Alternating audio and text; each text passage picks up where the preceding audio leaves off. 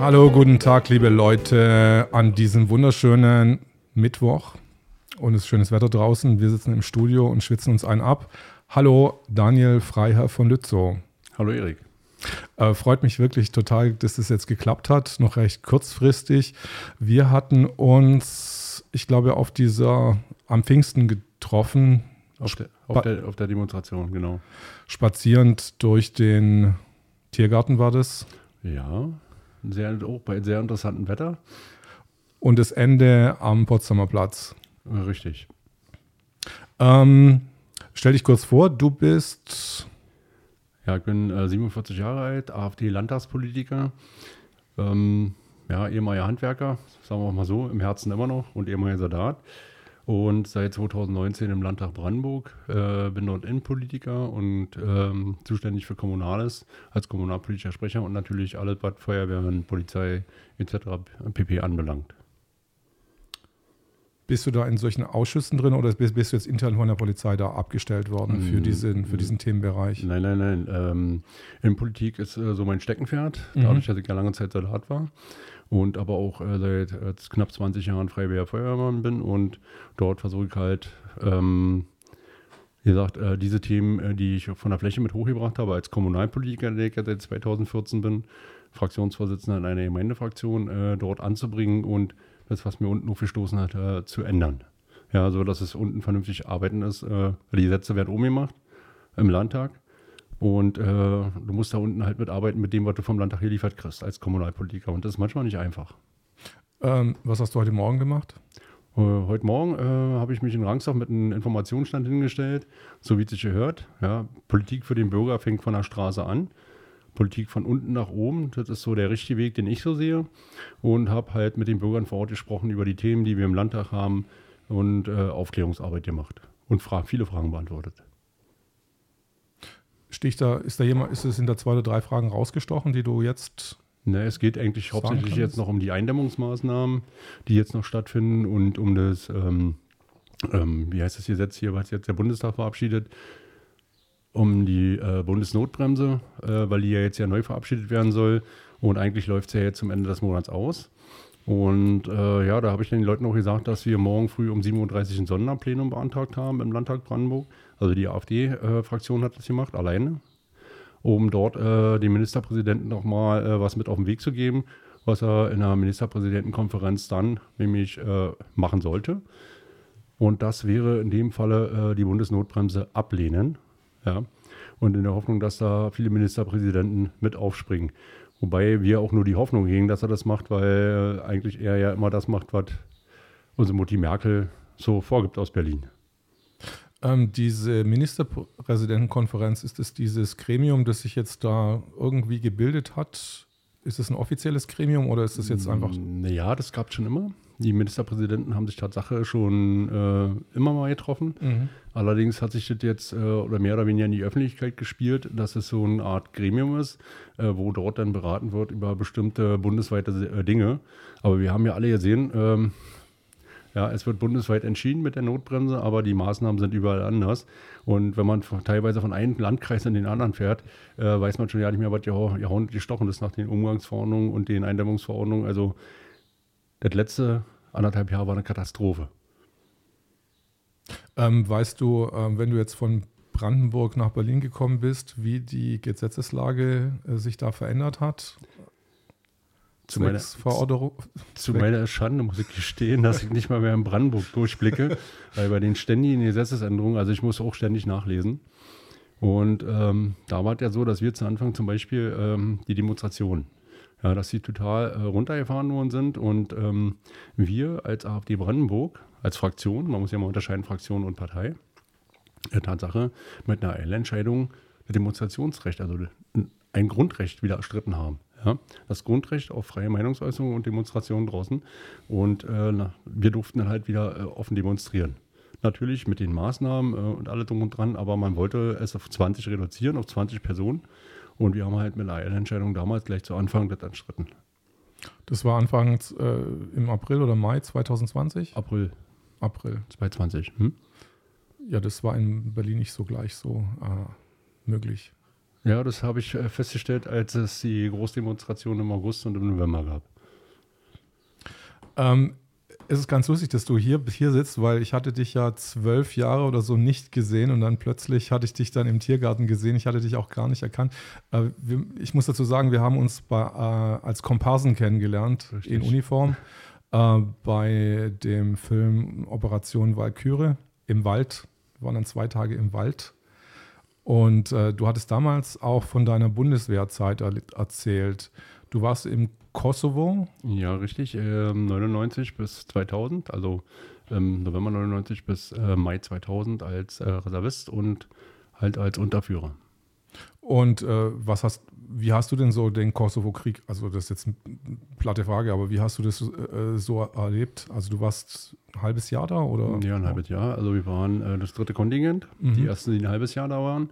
Die anderen ähm, haben halt noch schlimmere Sachen gesehen wie wir. Wir haben aber die Reste noch gesehen. Und ähm, naja, ich sag mal, das ist eine Erfahrung, die man nicht unbedingt machen muss. Ja, ist nicht ganz so schlimm gewesen wie Afghanistan, wie mir von einigen äh, ehemaligen Kameraden berichtet worden ist. Aber ist auch äh, nicht schön. Also, wie soll, wie soll man es beschreiben, ohne detailliert zu erzählen? Mhm. Also, das ist, äh, ja. Es ist ein Einsatz, äh, wo wir reingeschickt worden sind, auch von der Politik damals, als sogenannter humanitär, humanitärer Hilfseinsatz, wenn man es mal so sagen darf. Ja, und ähm, die Phase beginnt schon alleine daran, dass deutsche Soldaten mit einem Bus von Skopje, von Mazedonien, in ein Kriegsgebiet fahren, unbewaffnet. Ja, mit einem, äh, äh also das, das, war damals schon, gut, da haben wir ja alle noch geglaubt, das ist humanitär. Aber letztendlich war es so, dass wir in einen, naja, wie soll man so, kann man schon fast Bandenkrieg sagen, reingerutscht sind. Ja, und dort halt auch dementsprechend äh, als Bundeswehrsoldaten die Polizei gemacht haben und die Militärpolizisten halt die Zuarbeit gemacht haben. Oder andersrum, wir haben die Zuarbeit für die Militärpolizei gemacht, die dann die, die Gerichtsbarkeit dargestellt hat. Also war alles ein bisschen durcheinander zu Anfang. Dann gab es ja 2000. Ähm, Aber wer waren, waren das mazedonische Einheiten dann? Oder wer? Nein, äh, albanische Einheiten. Albanische Einheiten. Albanische Einheiten gab es ja nicht wirklich. Also gab es dreimal umbenannt. Also ich kenne bloß noch zwei Namen. Äh, einmal UCK, der eher bekanntere Name. Dann später Kosovo Protection Corps, etc. pp. Das sind halt die ich würde mal sagen, äh, albanischen äh, Freiwilligen gewesen, die dann halt äh, in den Kosovo eingerückt sind und die Serben bekämpft haben. Aber zum Schluss hat da in diesem Konflikt auch nicht mehr wirklich jemand durchgesehen. Ich höre jetzt ein Flugzeug über uns rüberfliegen. ja, die Freunde, die Freunde aus Potsdam sind unterwegs. ähm, war das, war das äh, Herzenssache für dich, äh, bei der Bundeswehr zu dienen? Ja, das war eine Herzenssache. Ich komme ja nur aus einer uralten adligen Familie, wo alle irgendwie Offiziere waren. Ich war das schwarze Schaf als Unteroffizier. Ja, aber ähm, dazu habe ich gestanden. Und äh, ich habe das wirklich gerne gemacht. Und ähm, ja, das möchte ich auch nicht missen, diese Erfahrung, die ich da gemacht habe. Ich war ja von 93 bis 97 aktiv im Dienst. Und zwar in Thüringen. Und habe dann noch 97 die Oderflut mitgemacht, äh, als Freiwilliger mit einer Teileinheit von mir und wirklich mit 20 Soldaten, die sich freiwillig gemeldet haben. Und wir haben halt Sandsäcke geschleppt in Frankfurt-Oder und andere Sachen gemacht. Also, ja, und das war auch dann bezeichnet gewesen, dass kurz danach genau diese Soldaten, die aus Brandenburg auch da waren, ja, äh, man hat Grundwehrdienstleister dort eingesetzt und die sollten ihr Gelöbnis in Frankfurt-Oder machen. Mhm. Ja, und da hat die Linke in Frankfurt oder gesagt, hieß sie da schon Linke oder hieß sie noch PDS? Weiß ich jetzt ja nicht, ich glaube, die hieß noch PDS. Mhm. Ähm, die sagt, nee, äh, ist nicht, äh, äh, Soldaten sind Mörder, die kommen hier nicht her. Ja, so nach dem Sinn. Und da habe ich das erste Mal darüber nachgedacht, hallo, was läuft hier falsch? Die Jungs haben der Stadt und auch dem Umland den Arsch gerettet. Die haben Sanddecke geschleppt bis zum Umfallen. Teilweise sehr ganz knapp einmal saufen. Ja, oben am Deich war uns das Wasser schon mal so Füße gespielt. Und die dürfen ihr Erlebnis hier nicht machen. Bin ich hier falsch? Ja, weil ich habe mein Eid aufs Grundgesetz Tatsache am 6. Oktober äh, 1993 in Bad Salzung geschworen, nach einem 6 Kilometer Waldmarsch, kurz Klamotten sauber machen. Wir waren nämlich gerade draußen am ersten Gewöhnungsbiwak mhm. und dann wieder rein, also zack, dann heißt es 10 Minuten Zeit fertig machen, den Eid geschworen, so sechs, sechs oder sieben waren wir Zeitsoldaten damals äh, mit der Grundausbildung. Ja, und dann ging es wieder raus. Da gab es nicht, wie wir machen noch eine Feierstunde. Das Gelöbnis was ja nicht wirklich ein, ein Schwur ist, das kam dann später für die Soldaten. Ja, aber die, die Zeitsoldaten haben Tatsache ein Eid aufs Grundgesetz geschworen. Und das, da hatte ich mich Zeit meines Lebens dran. Also da stehe ich auch zu.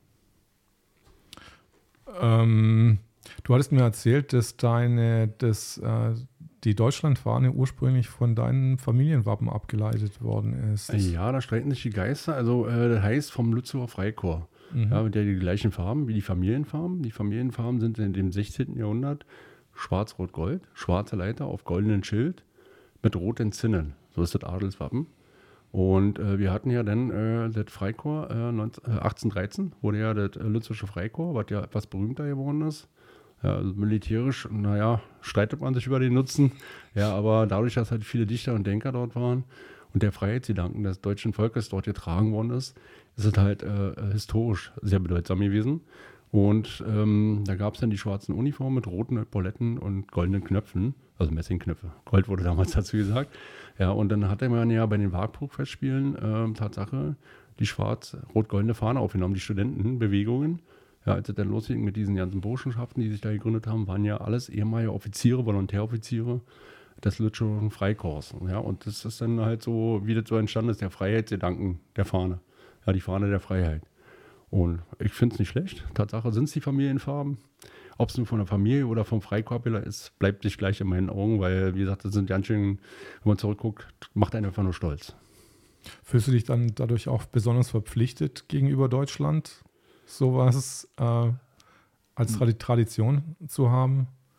Es ist schon, äh, wenn man in den Fußstapfen meines Urahn steckt, sind schon ganz schön große Fußstapfen. Ja, und naja, wer mich kennt, weiß, dass ich auch manchmal ein bisschen polterhaft bin und mal über die Stränge schlage, aber ich bin halt auch nur ein Mensch. Aber ja, ähm, ich fühle mich im Rahmen, wenn ich zurückgucke, besonders verpflichtet. Ja, auf diesen freiheitlichen Grundgedanken und auch auf das Grundgesetz äh, mitzuachten und damit vor allen Dingen dieses Grundgesetz nicht ständig ausgehebelt wird, wie unsere leider unsere Regierung zurzeit tut. Ähm, was ist denn mit dem Familienbesitz passiert jetzt? Ähm 1918 war ja die ähm, Monarchie am Ende. Und was ist dann noch geblieben von den ganzen Ländereien? Ich meine, so eine Adelsfamilie hatte normalerweise Ländereien und. Es gab ja verschiedene Adelszweige. Also alles, was hier im Osten ist, hat, ich würde mal sagen, die Ländereien verloren. Das hat aber nicht was, was mit der Bodenreform zu tun, sondern auch teilweise, weil die Ländereien in Schlesien, Oberschlesien in den Masuren liegen, gelegen haben. Und ein Teil wurde auch 1944 beim Putsch in Hitler enteignet, kurz danach, äh, weil Tatsache mein Urgroßvater äh, dann als Generalmajor mit Eichenlaub und Schwerter ausgezeichnet bei den Seydlitz-Truppenteilen war. Also sprich bei den Generälen, die sich äh, dann gegen die herrschende Kaste dort damals verschworen haben mit. Und was ist mit deinem Urgroßvater passiert? Das kann ich dir so genau gar nicht mehr sagen. Man hat nicht drüber geredet in der Familie. Hm, okay. Aber was sagen die Geschichtsbücher drüber? Also äh, ist es, ist er dann, ist, ist er hm. hingerichtet worden oder ist er, ist er nee, geflüchtet? Nee, er war, ja, er, war, er war ja schon in russischer Gefangenschaft. Also er war, war in russischer ja, Gefangenschaft, okay. Das waren dann diese Leute die praktisch, wo dann die mit den Dolmetschern dort an der, an der Front eingesetzt wurden und die Deutschen zur Aufgabe gezwungen, also versucht haben zu überreden. Mhm, okay. War das auch ein schwarzes Schaf dann der Familie oder, oder warum ist da so wenig drin drüber geredet worden? Mm, man wollte einfach nicht drüber reden. Das okay. ist genauso wie meine Opas äh, alle, alle, beide nicht über den Krieg geredet haben. Okay. Ja, wie man halt, wenn man als Soldat irgendwo im Krieg war, man redet nicht drüber. Mhm. Und mit seinesgleichen schon, ja, die die gleichen Erlebnisse mhm. hatten. Weil da braucht man ja auch irgendwo, um ein bisschen zu verarbeiten, was man mhm. erlebt hat. Aber Opa zum Beispiel hat über Stalingrad nie mit mir geredet. Erst als ich aus dem Einsatz wieder kam. Er hat der Tatsache sich vier Stunden Zeit genommen und mir, mit mir im Zigarrenzimmer erzählt, was da wirklich mhm. los war. Und kann man so nicht wiedergeben. Also das mhm. ist das ist eine unbeschreibliche Leid gewesen. Ja, auch für die Zivilbevölkerung muss man ja mal sagen. Ne? Das haben ja tatsächlich noch Zivilisten bis zum Schluss gelebt. Unten in den Kellern drin, aber auch für die Soldaten, egal welcher Seite, ist ein unbeschreibliches Leid gewesen, was da. Kann man so gar nicht, kann man sich heute nicht vorstellen. So, ich habe ein paar Sachen noch aufgeschrieben. Ähm, Genau, was, ist, was hat es mit dieser Bodenreform auf sich? Ich bin ja westsozialisiert. Wahrscheinlich ist es irgendwas, was im Osten passiert ist, vermute ja, ich mal. Bei der die Bodenreform, äh, da hat man damals dann ähm, etwas größere Ländereien, die irgendjemand besessen hat, äh, zu sogenannten äh, Produktionsgenossenschaften zusammengefügt, also LPGs. Mhm. Ja, das heißt, äh, dass man dort äh, Leute einfach enteignet hat. Mhm. So, was ja nach der Wende teilweise rückgängig gemacht worden ist. Ja, und ähm, diese teilweise rückgängig machen, heißt ja, äh, dass dann praktisch, äh, wie gesagt, die Leute halt äh, ihre Besitztümer wieder, wiederbekommen haben. Mhm. Ja, wiederbekommen haben bedeutet, äh, äh, der eine hat sein Schloss wiedergekriegt, der nächste hat seinen Rhein wiedergekriegt. Da gab es ja ganz viel Theater drum. Ja, wie jetzt gerade zum Beispiel wieder die Hohenzollern ja ähm, Potsdam einen Teil zurückhaben wollen und äh, die Linken da richtig Terz drüber machen. Mhm. Ja, also es ist noch lange nicht abgeschlossen bis in den 90er Jahren ging, glaube ich, die Rückübertragung. Und danach hat man es dann irgendwo, Ende der 90er, glaube ich, ging das. Und dann hat man glaube ich, irgendwo einen Riegel vorgeschoben, aber äh, es gibt halt auch immer noch Familien, die versuchen, ihren Besitztum zurückzukommen. Ihr habt, ihr habt auch noch solche äh, Besitzgüter? Äh, ja, das sind zwei, also zwei Güter, einmal Groß-Salitz und einmal Eichelberg. Mhm. Allerdings sind die, also ja, müsste man Millionär sein ja, oder Milliardär, um das wieder aufzubauen, weil die Tatsache beide unter Denkmalschutz stehen. Und das eine ist Tatsache Naturstein. Wenn man das wieder aufmauern würde, würde es sehr viel Zeit kosten, macht man es alleine. Ich ja gelernter Maurer, bin ja gelernter Maurer. Ja, also würde ich bis Zeit meines Lebens, bis zum Ende meines Lebens dran mauern. Ähm, aber da ich ja ein total adeliges Arbeiterkind bin, also in der DDR groß geworden, trotz Sachen bodenständigen Beruf gelernt und nicht adeliger gelernt, ähm, ist natürlich auch nicht die Masse da, um sowas wieder aufzubauen. Und von daher äh, lohnt sich das nicht wirklich, äh, dich da zurückzuholen. Und wenn du könntest, würdest du es so doch machen? Jein. Da bin ich sehr zerstritten innerlich drüber. Weil irgendwo sage ich mir, nee, dann baue ich mir mein eigenes neu auf. Ja. Und andererseits, ähm, ja, klar, der Reiz ist immer da. Ja, ist ja Familienbesitz gewesen und Familientradition äh, wird bei mir sehr hoch gehalten. Ja, aber jein. Im Moment hätte ich nicht die Zeit dafür. Im Moment sind andere Sachen wichtiger, wie zum Beispiel unser Land wieder auf geraden Wege zu bringen. Ähm, du hast einen Spitznamen, der Volkslobbyist. Wer hat ihn dir denn gegeben? Als ich mich äh, 2018 auf der Aufstellungsversammlung um, für die Liste, für die Landesliste beworben habe, ähm, muss ich weiter ausholen. Wir haben äh, bei uns in der Satzung eine Lobbyismuserklärung drin. Mhm. Also jeder, der sich um ein politisches öffentliches Amt bewirbt, muss die Lobbyismuserklärung nach Paragraph 19 abgeben, mhm. der Bundessatzung, die da heißt, dass ich, naja, halt nicht Lobbyist für irgendwas bin. Ja, da muss ich aber die Ausnahme machen. Und ich habe dann gesagt in meiner Rede, aber ich bin der Lobbyist für das Volk, für das einfache Volk. Da bin ich gerne Lobbyist. Und so hatte man mir den Spitznamen gegeben, der Volkslobbyist. Witzig. Ähm, wie bist du überhaupt zur AfD gekommen? Das hat auch was mit dem Militär zu tun. Du erinnerst dich sicherlich an die Kundesaffäre, der, wo der General, General, Generalmajor oder General, Herr Schneiderhahn halt, der General Schneiderhahn gehen musste. Sagt, sagt mir überhaupt Na, nichts. Wo dieser Tanklaster in Kundus in der, Luft, in der Nähe von Kundus in der Luft gejagt wurde von den Oberst Klein und da sind äh, ein paar Zivilisten zu Schaden gekommen. Den hatten sie vorher bei der Bundeswehr wohl geklaut gehabt und wollten den als rollende Bombe einsetzen. Kundus, oh. das war in Afghanistan. Genau, in Afghanistan. Das war äh, Anfang April 2013. Mhm. Da habe ich dann aus den Nachrichten gehört, der Generalinspekteur der Bundeswehr, General Schneider, ist gegangen. Ja, Herr zu Gutenberg stand wieder halbwegs gut da. Und da habe ich bei mir gedacht, hier ist irgendwas falsch. Ich kannte Schneiderhahn. Schneiderhahn ist mein äh, Brigadekommandeur gewesen und ich kannte ihn persönlich, weil ich für seine Sicherheit mit zuständig war. Und da habe ich gedacht, das kann es nicht sein. Und dann habe ich rumgenühlt wie ich das immer so gemacht habe, vom bisschen, ja, über die Politik. Ich war vorher nie in einer Partei, muss ich dazu sagen. Völlig unpolitisch, ja, unpolitisch nicht, aber völlig in keiner Partei drin, weil ich keine gefunden hatte. Ja, und da hat man mir nahegelegt, ich sollte doch irgendwas machen und nicht bloß immer rummeckern. Ja, und zwei Tage später kam wie durch einen Zufall der erste Flyer der AfD mit den ersten acht Punkten. Ja, und seitdem bin ich dabei. Seitdem habe ich äh, in Brandenburg aktiv mit aufgebaut. Ortsverbände, kommunalpolitische Schulungen. Da bin ich derjenige, der dann rausgegangen ist, die Erfahrungen, die ich gesammelt habe, praktisch, das, was ich mal beim Bund gelernt habe, eine Schulung daraus machen, theoretisch-praktischer Teil und habe äh, unsere Kommunalpolitiker geschult. Das Ende vom Lied war, dass wir Tatsache von 49 Kommunalpolitiker 2019 auf knapp 600 aufgeholt haben. Finde ich äh, ein beachtliches Ergebnis für so eine Partei. Ähm, wie war das denn am Anfang der ersten zwei, drei Jahre von der AfD? Ähm, jetzt inzwischen wird es ja alles sehr also die AfD ist immer gleich rechts, rechts, rechts, böse, böse, böse. Irgendwie habe ich so das Gefühl. Ähm, war das immer schon so oder war das, war das am Anfang, war das. Äh die AfD ist definitiv nicht böse, böse, böse und rechts, rechts, rechts. Ja, mhm. sie ist rechts von der CDU, das stimmt. Mhm. Ja, das muss man ja ehrlicherweise sagen. Das liegt aber daran, weil die CDU komplett alles frei gemacht hat sehr die Mitte noch mitgeräumt hat. Wenn man sich heute viele CDU-Abgeordnete angucken, die machen äh, die Linkspolitik von vor 10 Jahren, 15 Jahren macht, macht die CDU heute. Ja, und die AfD macht die Politik der CDU von vor 20 Jahren. Also ich kann da nichts Rechte dran erkennen. Ja, das ist, das ist der Unterschied. Und natürlich ist es äh, befremdlich für Parteien, die an der Macht sind, wenn da so eine Newcomer-Partei kommt. Ja, jetzt gibt es ja auch die Basis, ja, die auch durchaus äh, ansehnliche äh, Sachen hat. Ja, und nicht unbedingt Konkurrenz zur AfD ist, äh, sondern noch, noch einen anderen Flügel abdeckt, ja, also äh, noch andere Sachen abdeckt, die die AfD nicht abdecken kann, halt und ähm, aber deswegen auch nicht rechts. Aber die werden ja jetzt auch rechts genannt, ja. Äh, alle ersetzen und wenn man das hört, der Verfassungsschutz hinterher, weil es ist Tatsache so, die haben Angst. Es geht ja um Posten, Versorgungsposten etc. pp. Natürlich haben sie Angst, weil guckt dir doch die anderen Parteien an, weil wer sitzt da drin? Da sitzen Leute drin, die von der Schulbank ja, äh, über, über das Studium vielleicht noch, vielleicht noch nicht mal, ja, wenn man sich manche Minister anguckt, ähm, direkt ins Parlament gegangen sind und nie was anderes gelernt haben. Ja, und das ist der Unterschied zur AfD oder, oder anderen kleineren Parteien. Bei uns zum Beispiel steht drin, das haben wir unter Stuttgart so reingeschrieben, dass du mindestens fünf Jahre gearbeitet haben musst, bevor du ein öffentliches Amt bekleiden kannst, dich überhaupt bewerben darfst für ein öffentliches Amt. Und das ist der feine Unterschied. Und die haben Angst davor, weil wo kommen denn unsere Abgeordneten her? Aus der Wirtschaft. Das ist die Krankenschwester, da ist der Richtmeister aus dem Kraftwerk, da ist der Maurer, da ist der Feuerwehrmann, der Hauptberufliche, ja, da ist der Polizist, da ist der Soldat. Und genau das ist doch das, was eigentlich eine Volkspartei ausmacht. Und davor haben sie richtig Angst, weil die machen nicht mehr Politik fürs Volk, sondern die machen Politik für sich. Ja, und nur für ihre Tasche. Und das muss man einfach mal öffentlich machen. Und deswegen sind wir gefährlich, deswegen sind wir rechts.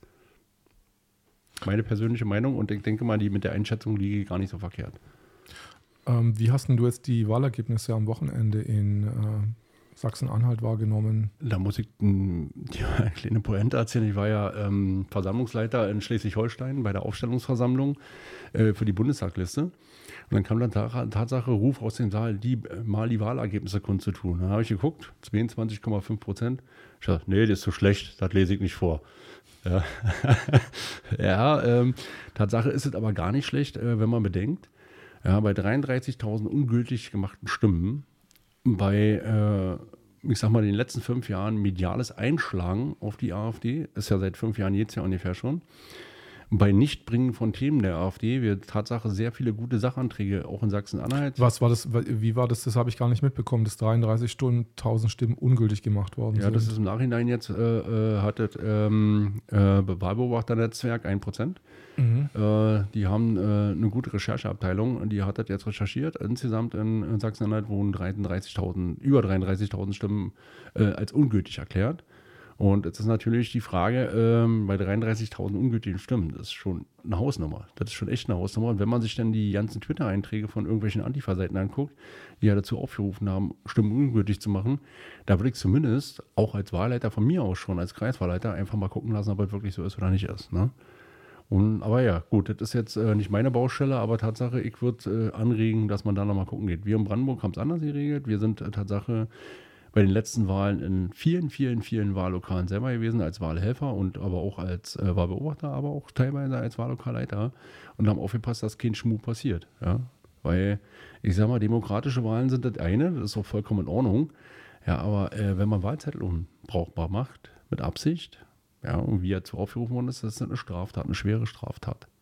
Und da muss man natürlich hinterher sein und so was muss man aufdecken. Und beim letzten Mal war es in Sachsen dann halt so gewesen, dass durch das Aufdecken von diesem Netzwerk, also 1%, die übrigens auch in die rechte Ecke geschoben werden, ähm, äh, Tatsache äh, die Zusammensetzung des äh, Sachsen-Anhaltinischen Landtags nochmal geändert worden ist. Ja, durch Anfechtung. Und auch ein Bürgermeister bei der Bürgermeisterwahl nochmal gehen musste, ja, weil auch der andere Kandidat eigentlich gewonnen hatte und nicht der Kandidat, der dann plötzlich mit dem Wahlergebnis dastand, weil da äh, gemauschelt wurde.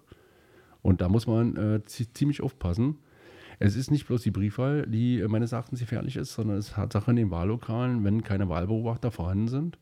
Ja, und das Recht hat man ja. Auch äh, unter der Maßnahme äh, Infektionsschutzgesetz, da gab es ja wohl auch einige Wahllokale, wenn ich richtig gehört habe, wo es hieß, äh, ihr geht jetzt nicht raus, äh, äh ihr dürft hier nicht rein, laut Infektionsschutzgesetz. Das ist der vollkommen falsche Weg, darf überhaupt nicht passieren.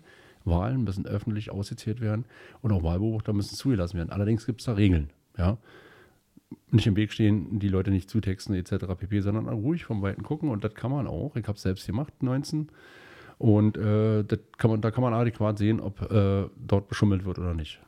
Aber wie gesagt, dazu müssen die Leute auch bequem vom Sofa kommen. Kennst du ja, ne? Viele Leute quatschen immer. Aber wenn man bei den Demonstrationen sieht man halt äh, leider nicht genug. Ja, unsere sogenannten Schreibtischtäter. Ähm, du wolltest mir noch irgendwie nochmal eine, eine Story über die Antifa erzählen, hattest du mir vorher gesagt. Ja, naja, nicht bloß die Antifa. Wir haben ja äh, in Brandenburg, das sollte man vielleicht auch mal erwähnen, haben wir ja das tolerante Netzwerk Tolerantes Brandenburg. Mhm. So, und Da habe ich ja ziemlich viele kleine Anfragen gestellt, weil das ist ja eins der Sachen, die sie nicht verwehren können. Und äh, habe viele, viele Akteneinsicht gemacht. Und dazu hat man jetzt eine große Anfrage gestellt, die wird im August im Plenum kommen. Äh, und wir haben Querverweise gefunden darauf, dass mit Steuergeldern halt Antifa-Blättchen gekauft werden.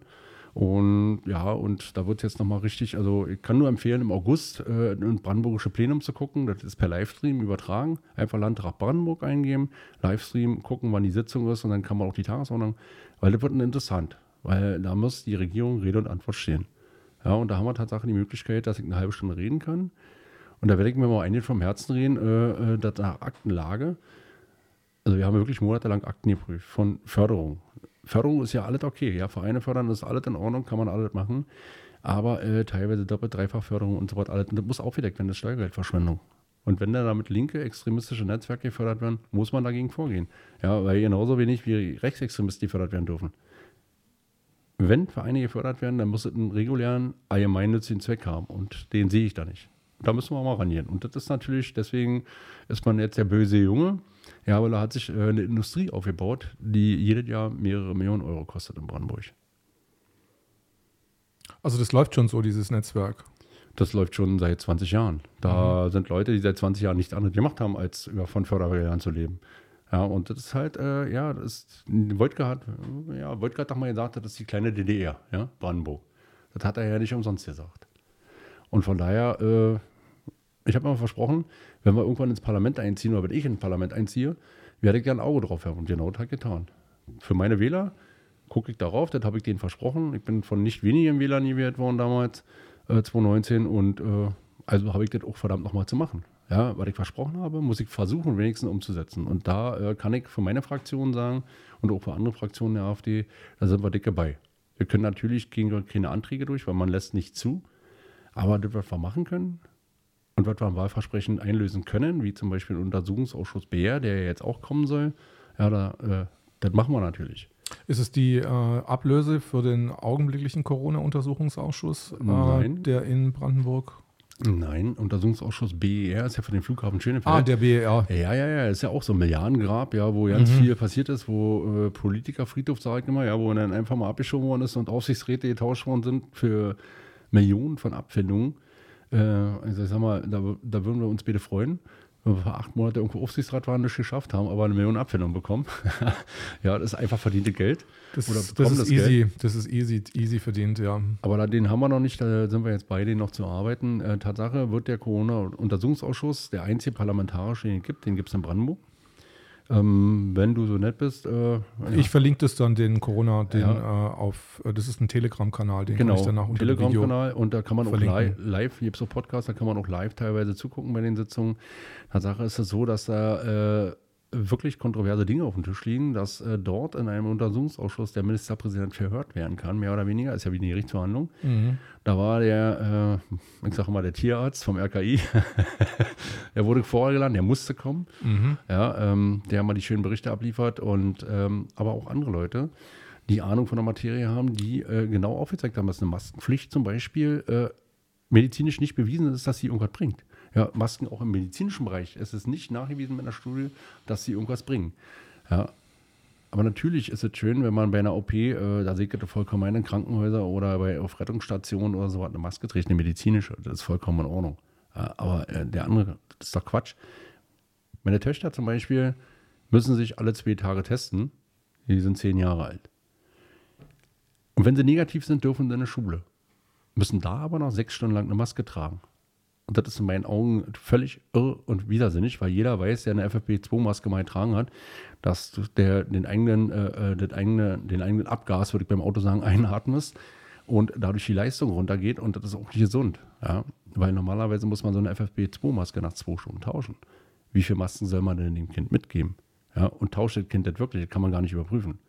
Und das ist alles so eine Sachen, die greifen wir aber in Brandenburg auch schon lange an.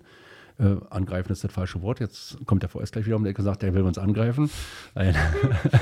wir haben die Themen aufgegriffen und wir haben Tatsache, äh, waren wir diejenigen, die im April, Mai 2020 äh, ähm, den Antrag gestellt hatten, den man natürlich abgelehnt hat, die Schulen zu öffnen. Ja, die waren ja komplett dicht. Und das, äh, Stück für Stück äh, mit äh, Wechselklassenmodell und so weiter und so fort. Dann hat uns drei Tage später das Ministerium angerufen, wie sie hätten mal gerne den Antrag.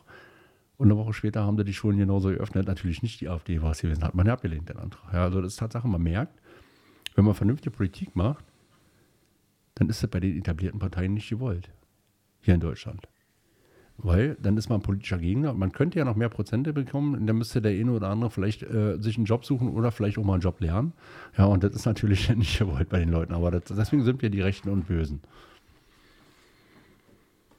Können wir mal einen Blick, äh, Corby, können wir mal einen Blick äh, kurz auf die äh, Wahlergebnisse legen? Okay, jetzt sehen wir die Wahlergebnisse hier eingeblendet. Die CDU hat hier 37,1 Prozent bekommen, in Sachsen-Anhalt die AfD 20,8, Linke 11, SPD 8,4, Grüne 5,9 und die FDP 6,4. Fandest du das Wahlergebnis von der CDU äh,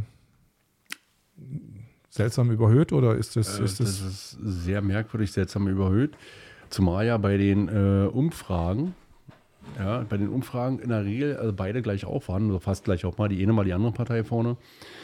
Und äh, wenn man sich das anguckt, dann wundert man sich schon. Es sind die ganzen, ich sag mal in Anführungsstrichen, Massenverkäuferskandale aufgedeckt worden, wo es ja um zig Milliarden Euro ging. Ja, wo man ja nachvollziehen kann, äh, dass zum Beispiel in Bayern wenn ich Ministerpräsident von Bayern wäre und meine Frau produziert ähm, Masken oder der Bruder oder äh, irgendjemand aus der Familie, nein, nein, ja, ich, also ich, ich, möchte mich nicht so weit aus dem Fenster lehnen, du weißt ja selber, wie das ist. Ähm, ja, aber man kann das schon menschlich nachvollziehen. Aber Tatsache ist es so, dass es da um Millionen, äh, nicht Betrügerei, sondern Millionen Abfassen von Steuergeldern ging. Ja, äh, alleine für das Einrühren von diesen Geschäften. Und da muss man sich doch fragen, und das wissen die Leute ja auch, weil es war ja nur offen in den Medien, wie viele Leute so eine Partei wählen, wo die Leute herkommen. Man kann jetzt auch sagen, okay, es ist eine konservative Mehrheit, wenn dann die CDU noch konservativ wäre. Ja? Dann hätte man eine konservative. Aber dann müsste die CDU nicht mit den Roten und mit den Linken machen, sondern müsste das auch mit der AfD zusammen, weil die konservative Politik macht. Und da ist die Frage, wie sich jetzt gestaltet. Ja, und ich dachte mal, ähm, es gibt zwei Varianten. Die entweder ist massiver Wahlbetrug passiert, hatten wir ja schon drüber gesprochen, mit den ungültigen Stimmen. Oder äh, die zweite Variante ist, äh, dass äh, das sogenannte taktische Wählen stattgefunden hat. Das taktische Wählen heißt, ich wähle meinen Direktkandidaten, aber um eine bestimmte Partei nicht nach vorne kommen zu lassen, dann wähle ich lieber die, die am aussichtsreichsten gegen die kandidieren können. Das würde vielleicht auch das Ergebnis der Grünen, was immer noch in meinen Augen zu hoch ist, ähm, äh, erklären. Ja, und auch der SPD, die ja auch etliche Prozente verloren hat, und selbst die Linke hat ja etliche Prozente verloren ja, dass man da dann äh, ähm, Tatsache ein taktisches Wählen gemacht hat. Aber wie gesagt, wir stecken nicht drin. Wir wissen nicht wirklich, was passiert ist. Und ich hoffe, dass das mit den ganzen ungültigen Stimmen noch aufgeklärt wird. Wir haben jetzt erstmal 23 Abgeordnete drin. Das ist eine ansehnliche Zahl. Ja, und ich würde jetzt nicht von Verlusten reden nach dem, was am Medial auf uns eingeprügelt worden ist, mhm. sondern ich würde Tatsache sagen, das ist ein relativ stabiles Ergebnis, was wir da erreicht haben. Und natürlich lässt sich wieder darauf aufbauen. Ja, und natürlich äh, müssen wir auch alle dafür tun, dass wir darauf aufbauen können. Die Basis zum Beispiel, erste Mal angetreten, hat 1,5 Prozent geholt. Ja, ist auch ein beachtliches Ergebnis für eine Partei, gerade jetzt in so einer Krise entstandenen Partei, wo wir wissen, äh, welche Wählerklientel ja eigentlich zur Basis tendiert, ist es mal 0,5 Prozent von unseren AfD-Wählern, ja, und äh, der Rest äh, von den Nichtwählern halt. So, und da muss man halt sagen, Hut ab, auch ein gutes Ergebnis, reicht zwar nicht für den Landtag, ja, aber da muss man sich halt erstmal wie die AfD wahrscheinlicherweise dann auch in den, in den Kommunalparlamenten äh, etablieren. Und ich denke mal persönlich, äh, wenn die Basis als Partei nicht auch ja, in das Einheitshorn bläst und sagt, nee, mit der AfD machen wir nicht, die Schmuddelkinder fassen wir nicht an, dann äh, denke ich mal, kann das eine gute Zusammenarbeit sein, wie teilweise auch mit den Freien Wählern. Teilweise sage ich, weil bei uns im Land funktioniert es natürlich nicht, äh, weil bei uns im Land machen die Freien Wähler halt rote Politik. Ja, die sitzen halt praktisch bei der Regierung auf der Bank mit und äh, tun alles, um äh, nicht anzuecken. Und das funktioniert als Opposition nicht. Als Oppos ist es in Sachsen-Anhalt anders? Ja, bei den Freien Wählern in Sachsen-Anhalt weiß ich nicht. Ich weiß aber, dass einige CDU-Abgeordnete der letzten Legislatur Tatsache äh, mit unseren AfD-Anträgen gestimmt haben. Ja, und äh, das ist konservative Politik. Politik heißt ja nicht, wir müssen die anderen verhindern, sondern Politik ist das, was du, wenn du unter, auch unterschiedliche Meinungen hast, dass du den kleinsten gemeinsamen Nenner findest, um dann doch noch ein Projekt durchzusetzen. Und das passiert momentan in der deutschen Politik überhaupt nicht mehr, egal auf welcher Ebene. Aber 2014 zum Beispiel habe ich viele Anträge als AfD-Mann durchbekommen. Ja, Heute gar nicht mehr. Da wird dann gesagt, naja, das ist ja laufende Verwaltung, das machen die schon. Deswegen lehnen sie ab. Also die suchen sich Ausreden ab, warum die gute, wirklich Sachanträge, die der Bevölkerung wirklich helfen wollen, ablehnen. Und das ist äh, meines Erachtens Fehler. Und wenn wir wieder hinkommen, ich habe gesagt, Friedrich hatte Tabakskollegium gehabt, ja, da wurde bei, beim Zigarre rauchen alles besprochen. Ähm, wenn wir dazu hinkommen, miteinander zu reden, anstatt übereinander zu reden, ich glaube, dann sind wir alle auf dem richtigen Weg und dann können wir wieder alle Politik für Deutschland machen. Wie viel Prozent hat denn die AfD in Brandenburg bekommen? Wir hatten 23,6 Prozent bekommen. Äh, wie gesagt, sind 23 Abgeordnete. Wir haben jetzt auch 23 Abgeordnete in Sachsen-Anhalt. Wenn ich das vorhin richtig gesehen habe, ich habe ja nochmal geguckt gehabt, weil mich das natürlich auch interessiert. Haben ja auch viele Mitglieder von uns dort Wahlkampf gemacht. Ne? Und damit lässt sich arbeiten, damit lässt sich Tatsache arbeiten. Da kann man gute Politik mitmachen, mit Anfragen, ja, äh, aber auch mit Ausschüssen etc. pp. Auch wenn man einen Antrag nicht durchkriegt. Wenn man ein Thema setzt, so dass die anderen das aufnehmen müssen, ja, dann ist, hat man schon Politik gemacht, vernünftige Politik gemacht. Natürlich viel Aufklärungsarbeit, ist klar. Und da heißt es, wir kommen wieder zu dem, wo du mich von gefragt hast, was ich heute Morgen gemacht habe. Ja, Tatsache ist das eine die Parlamentsarbeit. Da ist auch äh, für mich absolute Anwesenheitspflicht in der Parlamentsarbeit in den Ausschüssen und im Plenum. Aber äh, ich sag mal, dazu gehört auch, dass man draußen an den Ständen steht und den Bürger informiert, weil die Zeitung tut es nicht. Die Zeitung tut es nicht. Ja, äh, wenn, dann kommen so eine Stories äh, äh, über mich wie Steuerhinterziehung. Ja, ich meine, na klar, wäre auch kein Titel gewesen, äh, wenn die geschrieben hätte, AfD-Landtagsabgeordneter gibt zu, äh, Steuern zu spät abgegeben zu haben. Ja. das wäre natürlich kein Zeitungsartikel wert gewesen. Ja, aber Tatsache. Äh, Sie, Sie haben dir jetzt vorgeworfen, dass du Steuern hinterzogen hast. Nee, nee, ich habe da so eine Hauptgerichtsverhandlung äh, gehabt, Tatsache, weil ich mhm. mich seit Jahren mit dem Finanzamt streite, was ich nur bezahlen muss, aber was nicht kennt jeder, ja. Mit dem Finanzamt streiten das ist, glaube ich, Volkssport Nummer eins. Und äh, ja, Tatsache habe ich äh, mal die Steuererklärung zu spät abgegeben. Passiert jedem mal. Aber das ist schon bei einem Tag, das ist schon eine Straftat. Und da macht man natürlich die Story daraus. Ich bin ganz böser, ich bin ganz schlimmer. Ja, Tatsache werden wir dann nächste Woche sehen was dabei rauskommt, weil äh, zu viel bezahlt etc. pp. Aber wie gesagt, ist auch noch jetzt noch mal eine neue Hauptverhandlung. äh, ja, es ist halt so. Man sucht das kleine Körnchen und man bringt nichts Positives, sondern man bringt nur das Negative über den politischen Gegner. Und da leider ist es so, dass die normalen Zeitungen, wie man so schön sagt, äh, Tageszeitungen, da gibt es noch Journalisten, die vernünftig berichten, aber es gibt auch viele Journalisten, ähm, wo ich sagen muss, okay, ja, mit dem musst du nicht unbedingt zusammenarbeiten, weil egal, was du sagst, die schreiben eh was anderes. So, und da muss man halt dann auch als Politiker auswählen, mit wem redet man überhaupt noch. Ja, weil ganz verschweigen kannst du das ja nicht. Und äh, muss jedes Wort auf die Goldwaage legen. Ist aber nicht ganz so mein Ding, weil ich rede eigentlich immer so gerne, wie der Schnabel erwachsen ist, ja, leicht berlinerisch, obwohl ich ja Merker bin und nicht von hier aus Berlin komme. Aber Tatsache, äh, bodenständig bleiben heißt auch nicht die Sprache und sich nicht verbiegen lassen. Das heißt immer geradeaus und den Rücken gerade halten. Wie wird jetzt deine Vorbereitung für die äh, Bundestagswahl aussehen für die AfD? Wirst du dich da ein bisschen involvieren als Landespolitiker oder seid ähm, ihr da ähm, irgendwie außen vor? Nee, bin ich nicht. Tatsache bin ich ja auch amtierender Landesvorsitzender momentan, äh, zusammen mit Frau Bessin. Und ähm, wir planen den Wahlkampf. Ich bin ja Wahlkampfleiter für Brandenburg. Also bis jetzt hat so aus, dass ich mich nicht bloß aktiv eingebracht habe, sondern seit äh, Dezember letzten Jahres dran sitze an der aktiven Planung. Ja, ist halt Plakate über Flyer, ähm, über Aktionen, über, ja, wir haben so einen schönen Bus. Ja, der läuft jetzt auch bald. Äh, Einen blauen Bus oder was ist das für ein ja, Bus? Ja, ein AfD-Farm und da steht ganz so drauf der Volksexpress. Ja.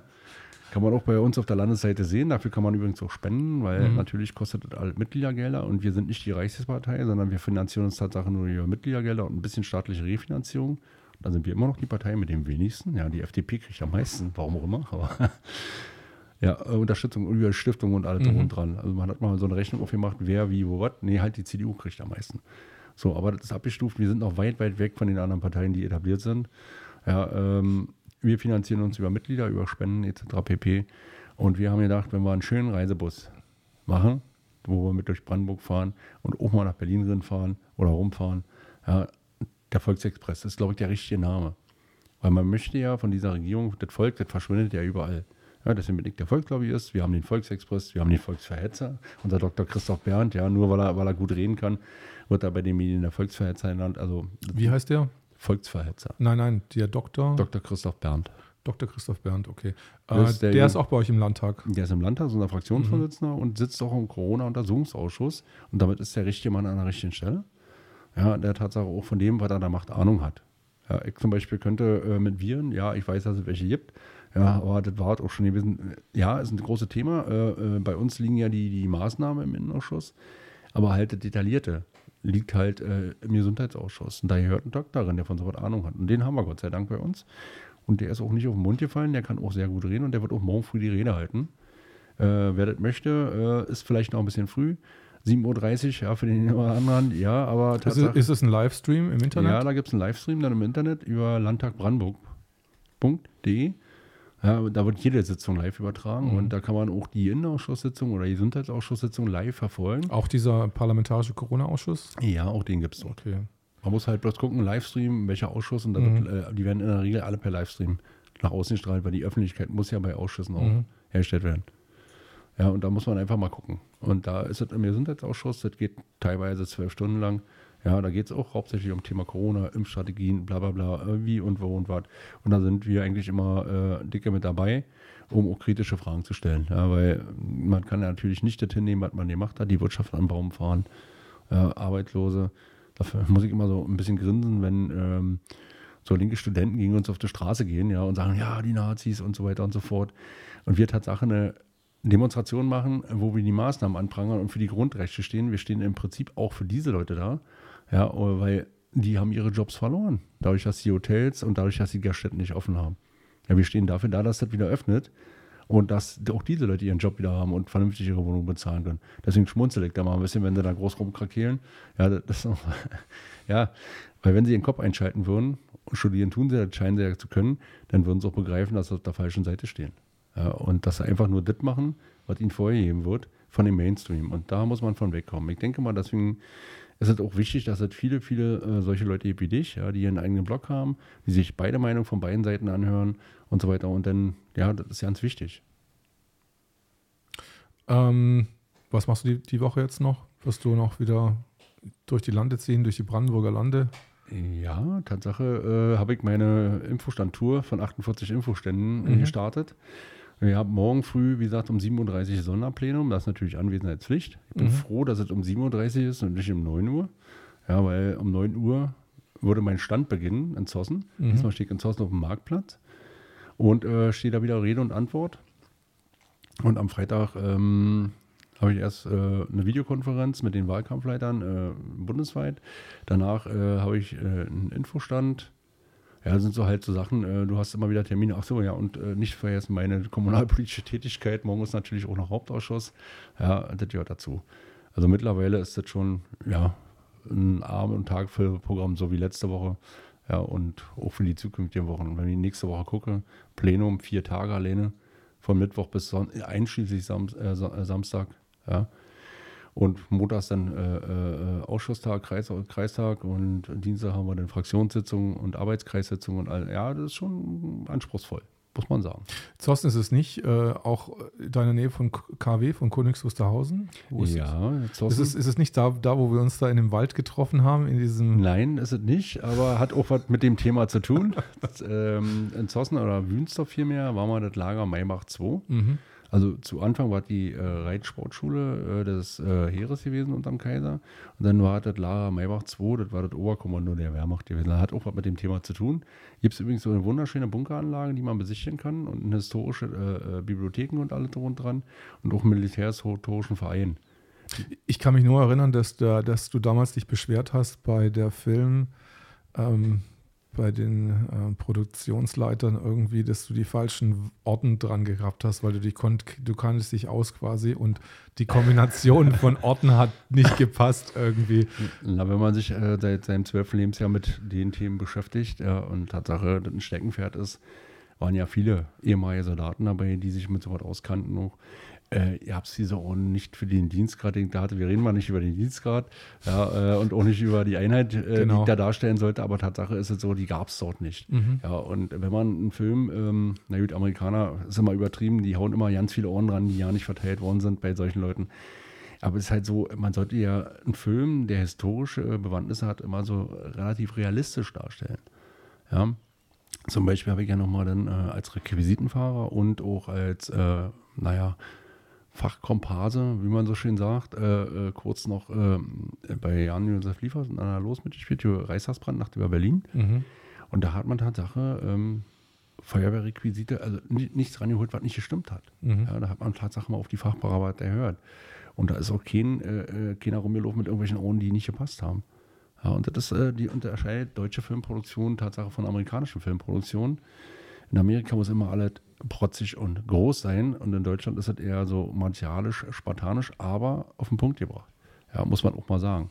Obwohl ja mehr amerikanische Filme gucken wie deutsche, aber es ist, ist halt so. Also ich kann diesen Film auch nur empfehlen, wer Nacht über Berlin, Reichstagsbrand, kann ich auch nur empfehlen. Äh, ist, glaube ich, eine DEFA-Produktion eine UFA-Produktion, weiß ich jetzt nicht mehr genau. Aber ist auch ein sehr interessanter Film. Aber Operation Valkyrie war ja auch ein Widerstandsfilm, also bei dem wir uns ja. kennengelernt haben. Genau. Und jetzt ist irgendwie wieder irgendwas im Busch. Also ganz witzig übrigens, ganz witzig ist, mhm. äh, dass der gleiche, der, du erinnerst dich an den, der äh, ähm, Stuntman, der dann äh, aus dem Fenster geflogen kam. Ja, dieser, dieser, dieser Milchbubi irgendwie. Ja, der, das war der böse SA-Mann dann gewesen äh, in dem anderen Film. Echt? ja. der war auch sehr interessant. Der war, äh, ja, der, der ist nur so, der ist mir immer noch irgendwie im Gedächtnis, weil er halt einfach so äh, jung war und einfach nur so ja, so ein aber, Hemd. Aber dieser Flug, ne? Das, ja. er, also das, das, war schon ganz schön heftig gewesen. Und vor allen Dingen musste er das ja mehrfach machen, weil es beim ersten Mal nicht funktioniert hat. Der ist aus dem Fenster geflogen dann einfach. Ja, ja, dreimal oder wie? Ja, ja, ich glaube drei oder viermal haben sie das ja gemacht. Ne? Oh, verdammte Mist, ey. Ja, und übrigens, mein, weil man immer sagt, ich trinke zu viel Kaffee. Mein Kaffeebecher steht immer noch in Großkürs im Wald. Stimmt, aber das sind auch ganz witzige, also komische Sachen passiert irgendwie. Ich habe mich mit so einem österreichischen Waffenexperten dann unterhalten und der hat dann irgendwelche Munition im Wald gefunden und dann hat er gesagt, oh, das, was ist das? Das ist mhm. französische Beutemunition. Dann hat er so gefolgert, okay, das müsste eine französische Waffe aus dem Frankreich-Feldzug sein, die dann die Deutschen weitergegeben worden ist und dann letztendlich mhm. bei der letzten Kesselschlacht irgendwie im Zweiten Weltkrieg dann. Ja, du darfst nicht vergessen, ähm, die Wind auf historischen Gebiet dort gewesen, die Kesselschlacht um Halbe sagt ja auch noch was. Sagt ja. mir nichts, nee. Ich die, hab, die 9. Armee hat sich ja von der Oder zurückgezogen und äh, ist dann äh, ein halber auf eine russische Bereitstellung getroffen, die sich ja auf den, äh, die praktisch Richtung Berlin stoßen sollte. Und das war wie so ein wandernder Kessel, wo innen drin 40.000 Zivilisten waren. Die hatten sich dann, da ist Japet nochmal eine Schlacht und die haben sich ja praktisch bis, äh, glaube boah, schlag mich tot, aber ich glaube, äh, bis Belitz zurückgezogen und Belitz sind sie dann äh, über die Frontlinie rübergegangen, damit sie über die Elbe nach konnten. Die wollten ja alle nicht von den Russen gefangen nehmen, sondern von den Amerikanern. Und äh, Tatsache gab es da nochmal eine größere Schlacht. Und das ist in alles ein kompletter Kampfweg. Auch die Wälder in Großkürz ist ja dieser Weg, den die genommen haben. Da kann das durchaus möglich sein, dass zu dem Zeitpunkt die eine oder andere Beutewaffe schon ausheben. Also da kann schon, äh, dass da Munition liegt, das verwundert mich überhaupt nicht. Ja, man musste einfach nur in den Waldboden greifen und dann ist da Munition einfach rumgelegen. Ja, da, das ist auch so ein Problem, äh, was zum Beispiel auch im Innenausschuss immer wieder angesprochen wird, ja, die Munitionsbergung. Wir haben ja Jüterbock, ja, äh, wo jetzt die großen Waldbrände waren zum Beispiel äh, letztes Jahr und dann haben wir Treuenbrietzen, das ist ja alles so Sachen, das ist ja alles die Gegend, wo auch ganz viel Munition noch unten im Boden liegt. Wenn der Wald brennt, kann die Feuerwehr nicht einfach rein und so. Und das ist auch zum Beispiel ein großes Thema im Innenausschuss von mir. Ja, also man kann, also Geschichtshobby, was man so hatte, ja, wo man forscht hat, kann man immer alles miteinander verbinden und irgendwo äh, zieht alles seine Kreise, wie man so schön sagt. Ich glaube, wir haben es heute auf den Punkt gebracht. Vielen Dank, Daniel Freiherr von Lützow. Wir, also die Leute sehen euch auf der Straße bzw. an den Infoständen und bis zum nächsten Mal. Vielen Dank, Erik, dass ich da sein Tschüss. durfte. Ciao. Gerne.